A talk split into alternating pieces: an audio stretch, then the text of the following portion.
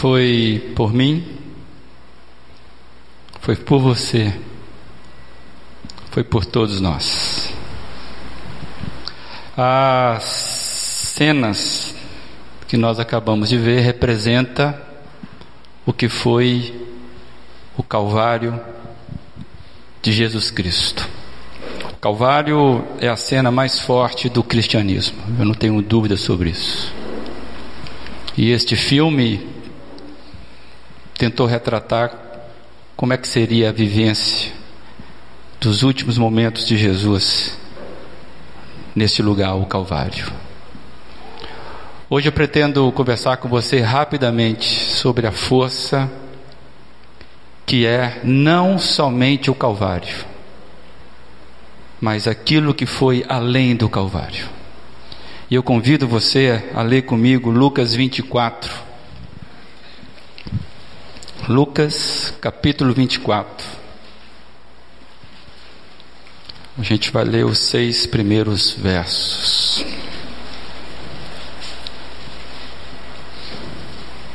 Evangelho de Lucas, capítulo 24. Assim se expressa a palavra do Senhor. No primeiro dia da semana, de manhã bem cedo, as mulheres levaram ao sepulcro as especiarias aromáticas que haviam preparado. Encontraram removida a pedra do sepulcro. Mas quando entraram, não encontraram o corpo do Senhor Jesus. E ficaram perplexas sem saber o que fazer. De repente, dois homens com roupas brilha que brilhavam como luz do sol colocaram-se ao lado delas. Amedrontadas, as mulheres baixaram o rosto para o chão. E os homens lhe disseram: Por que vocês estão procurando entre os mortos aquele que vive? Ele não está aqui, ressuscitou. Por que vocês estão procurando entre os mortos aquele que vive? Essa é a pergunta do texto. Vamos orar mais uma vez. Amado Deus, para nós é uma gratidão muito grande podermos abrir o teu evangelho pararmos neste encontro dedicado a Jesus e para ouvirmos coisas a respeito do nosso Mestre. Ó oh Deus, que maravilha podemos fazer isso de uma forma tão ímpar, tranquila.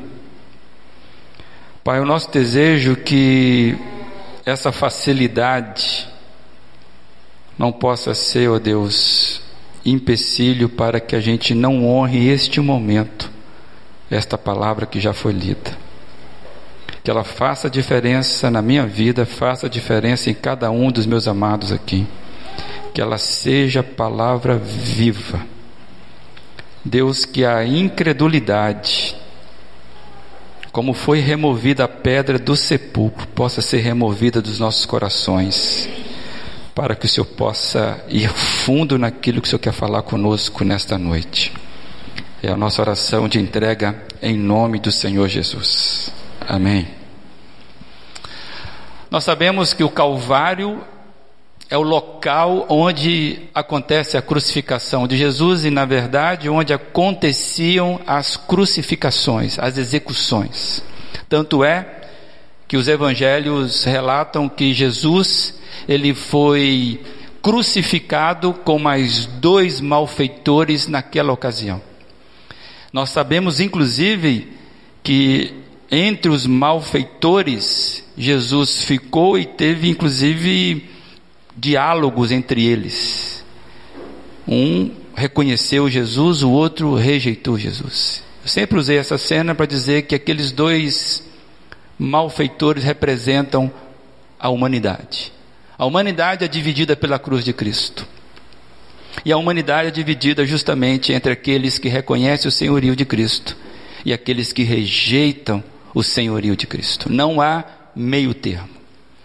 Então, o Calvário, que tem também tem um nome de caveira ou Gólgota, é o local onde havia maldição plena entre os homens. Inclusive, é um ditado até que a Bíblia registra como uma das profecias, que dizia assim: Maldito é aquele que for pendurado no madeiro. Então, quando você vê cenas como essa, que extraída do filme do Mel Gibson, são cenas fortes mesmo, difícil, de, inclusive, de você ficar vendo isso. Mas por quê? Porque de fato o que está sendo dito é algo de maldição mesmo.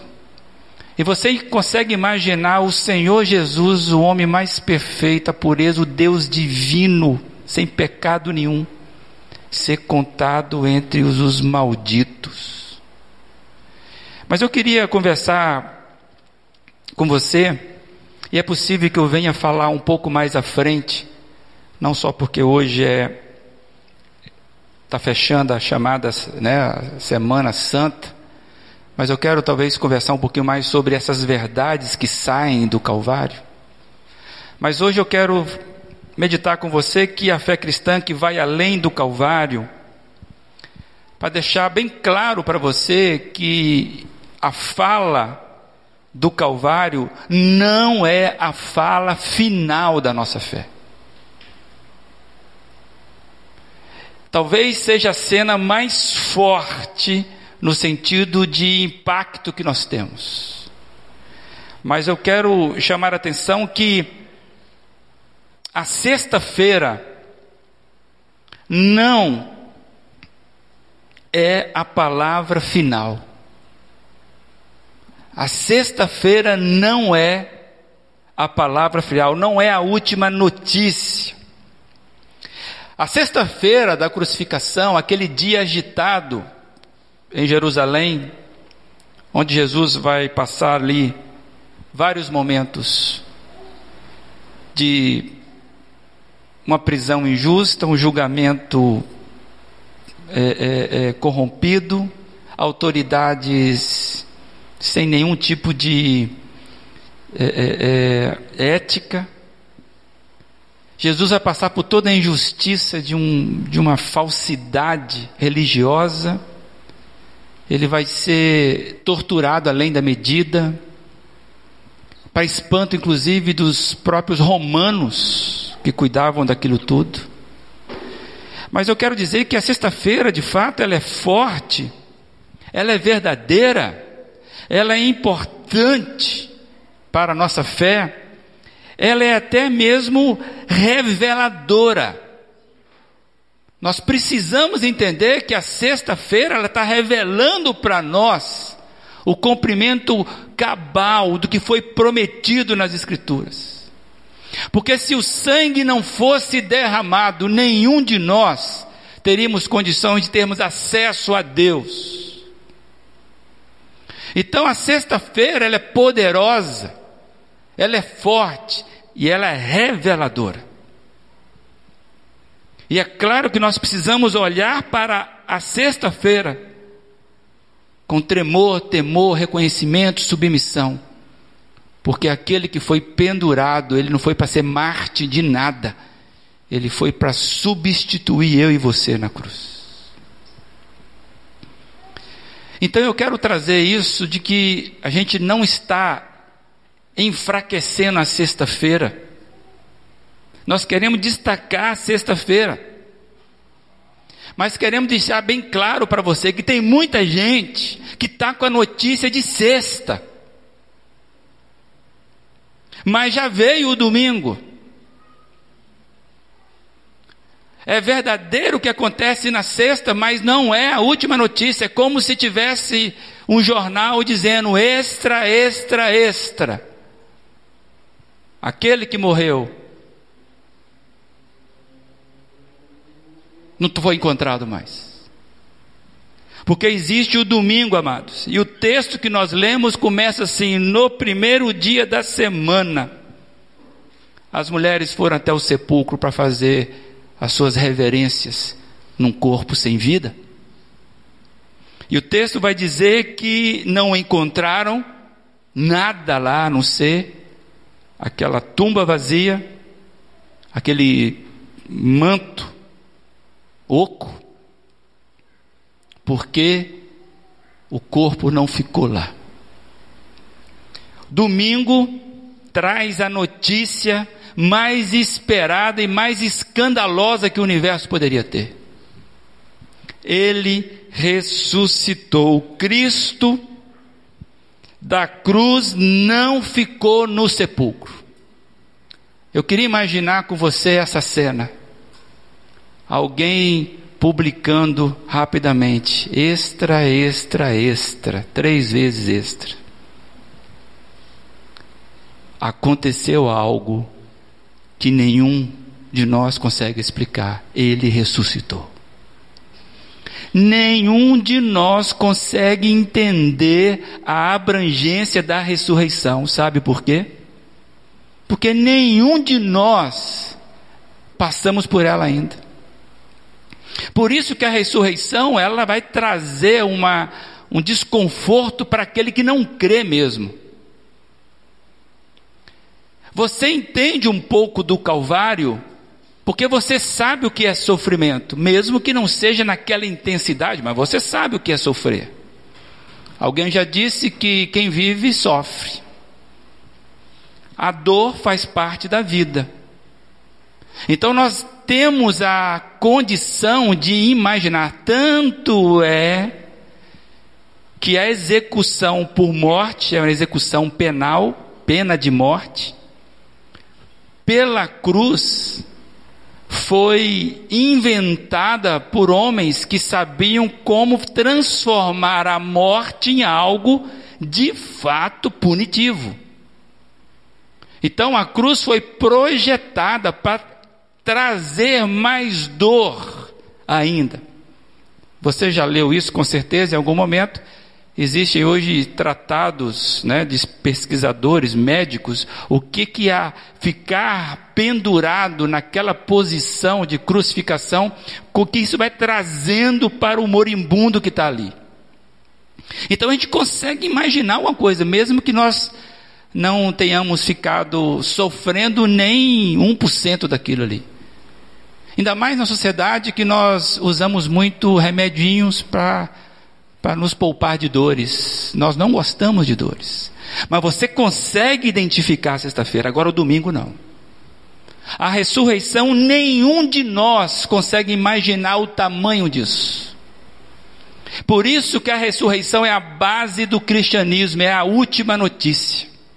A sexta verdade é forte, é reveladora, mas a ressurreição é que fala do nosso Cristo.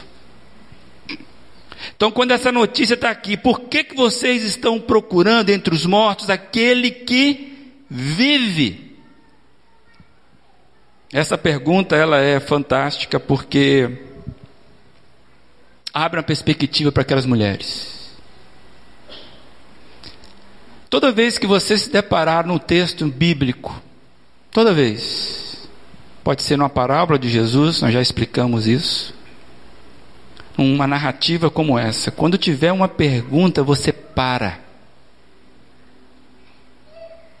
Porque você não pode passar pelas perguntas do Evangelho sem se apropriar para você. Você precisa responder para você o que isso tem a ver comigo. Se você lê esse texto achando que foi num domingo, que não é mais, com as mulheres que você não sabe mais, com aquele que você vai simplesmente correr os olhos em semânticas. E isso não foi feito para você ficar curioso. A Bíblia não, não é escrita para curioso. A Bíblia é para falar, fazer uma leitura dos nossos corações. Como alguém já disse, é o único livro que me lê. Então, quando você vê uma pergunta como essa, você precisa parar e analisar por que vocês estão procurando entre os mortos aquele que vive. Tem muita gente hoje que precisa ouvir essa pergunta porque vive uma vida como se Jesus estivesse morto. Vai tocando a vida como se Jesus não pudesse entrar, não tivesse interesse, como se Jesus pudesse ficar de fora do universo que ele criou. Aí você cria o seu universo particular e você vai seguir na sua vida como se Jesus não estivesse vivo. Aí você vem de vez em quando, ou rotineiramente, eu não sei, a uma celebração como essa, onde você traz apenas a memória de um ícone Pode ser que nesse auditório hoje tem pessoas que não são muito certas, não estão muito bem certas quanto à ressurreição de Jesus. Tem gente que ainda duvida ou acha que não é bem assim.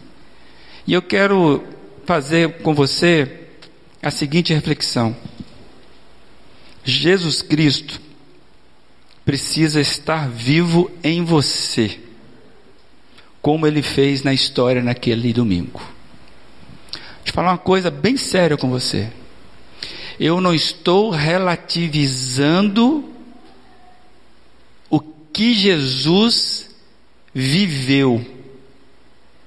Jesus viveu, morreu e ressuscitou na história. Isso é fato. Jesus não flutuou por aqui, ele viveu intensamente. Agora tem uma coisa: ele vive, é poderoso, como nós cantamos aqui. Mas ser vive poderoso na história, se ele não for vive poderoso na sua vida, meu amado, isso só vai servir para te condenar. Então Jesus Cristo precisa estar vivo em você, como ele fez naquele dia, no domingo da ressurreição, assim chamado. Jesus precisa estar vivo em você. Então, quando você lê essa pergunta, por que vocês estão procurando entre os mortos aquele que vive? É porque só há vida naquele que vive. Eu queria fazer um desafio para você. Você precisa se encontrar com Cristo ressurreto e não o Cristo do crucifixo. Não o Cristo o herói. Não o Cristo é, admirável. Você tem que entender que não adianta apenas saber de Cristo, não adianta apenas conhecer a história de Jesus. Tem gente que admira Jesus, de fato, ele foi um grande homem. Mas Jesus, ele não é para ser admirado. Jesus não precisa da admiração de ninguém. A única relação entre a minha vida e a vida de Jesus é a adoração. Não tem jeito. Então tem muita gente que elogia Jesus. Jesus não quer elogio. Na verdade, Jesus não tem necessidade de nada. O que você precisa entender nesta noite, que você precisa ser surpreendido pelo poder da ressurreição. Jesus Cristo quer ressurgir dentro de você para você entender o que é vida. Ele não quer mais ser admirado por você. Jesus quer que você o adore, porque Ele é o Deus vivo.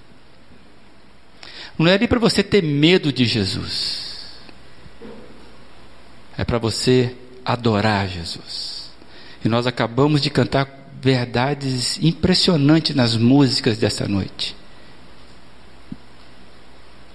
Por isso que a cruz ela é escândalo, o evangelho da cruz é escândalo para o mundo, porque o domingo existe.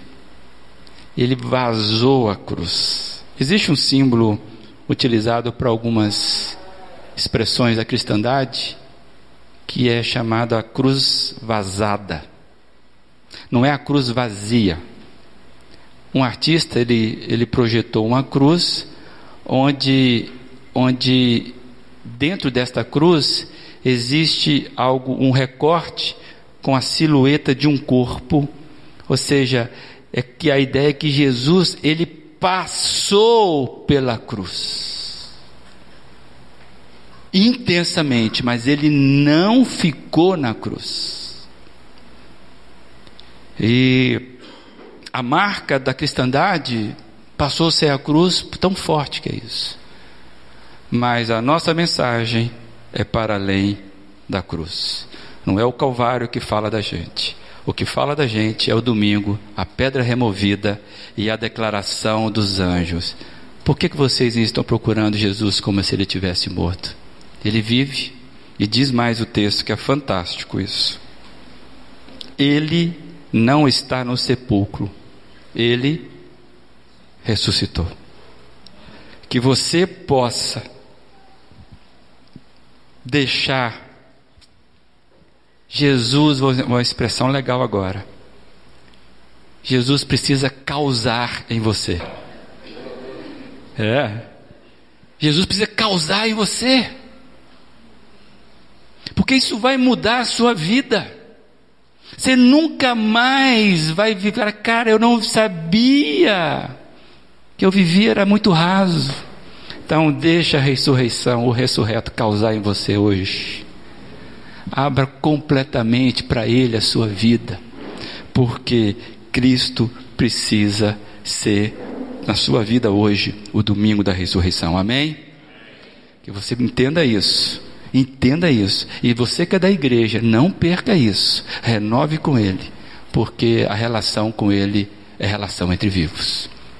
Para que você seja causado por Jesus, você dê... faça agora uma oração poderosa diante dele e fala: Senhor Jesus, é comigo esse negócio. Se é com você, você vai dobrar sua fronte. E eu quero desafiar você: ninguém que chega com sinceridade diante de Jesus vai sair decepcionado, vai sair surpreendido. Então deixa a ressurreição te surpreender. Deixa a ressurreição te surpreender. Onde é que Cristo precisa nascer na sua vida, meu amado? Talvez você já aceitou Jesus um dia, mas está correndo tão distante da mensagem do domingo, da ressurreição. E hoje Jesus quer provocar em você vida de novo. É com você? Quantos aqui estão entendendo isso? É com você? Se é com você, você vai fazer a oração de entrega, Senhor Jesus, me perdoe pela incredulidade. E hoje eu quero ser surpreendido pela Sua ressurreição. Remova a barreira, a pedra da minha incredulidade. Venha com luz para a minha vida. Que a força da ressurreição mate, mate a sua incredulidade, porque tudo começa pela fé. E você recebendo hoje o Senhor Jesus vai poder viver a vida plena com Ele. É com você, continue orando. É com você. Não saia daqui sem um ressurreto no coração, em nome de Jesus Cristo. Para a glória de Deus Pai. Pai querido, só por podermos conversar com o Senhor e chamá-lo de Pai, é porque nós recebemos a adoção pelo sangue de Jesus. E podemos chegar até o Senhor, Pai, com reverência, mas totalmente desimpedidos porque a ressurreição faz com que a gente tenha vida no Senhor.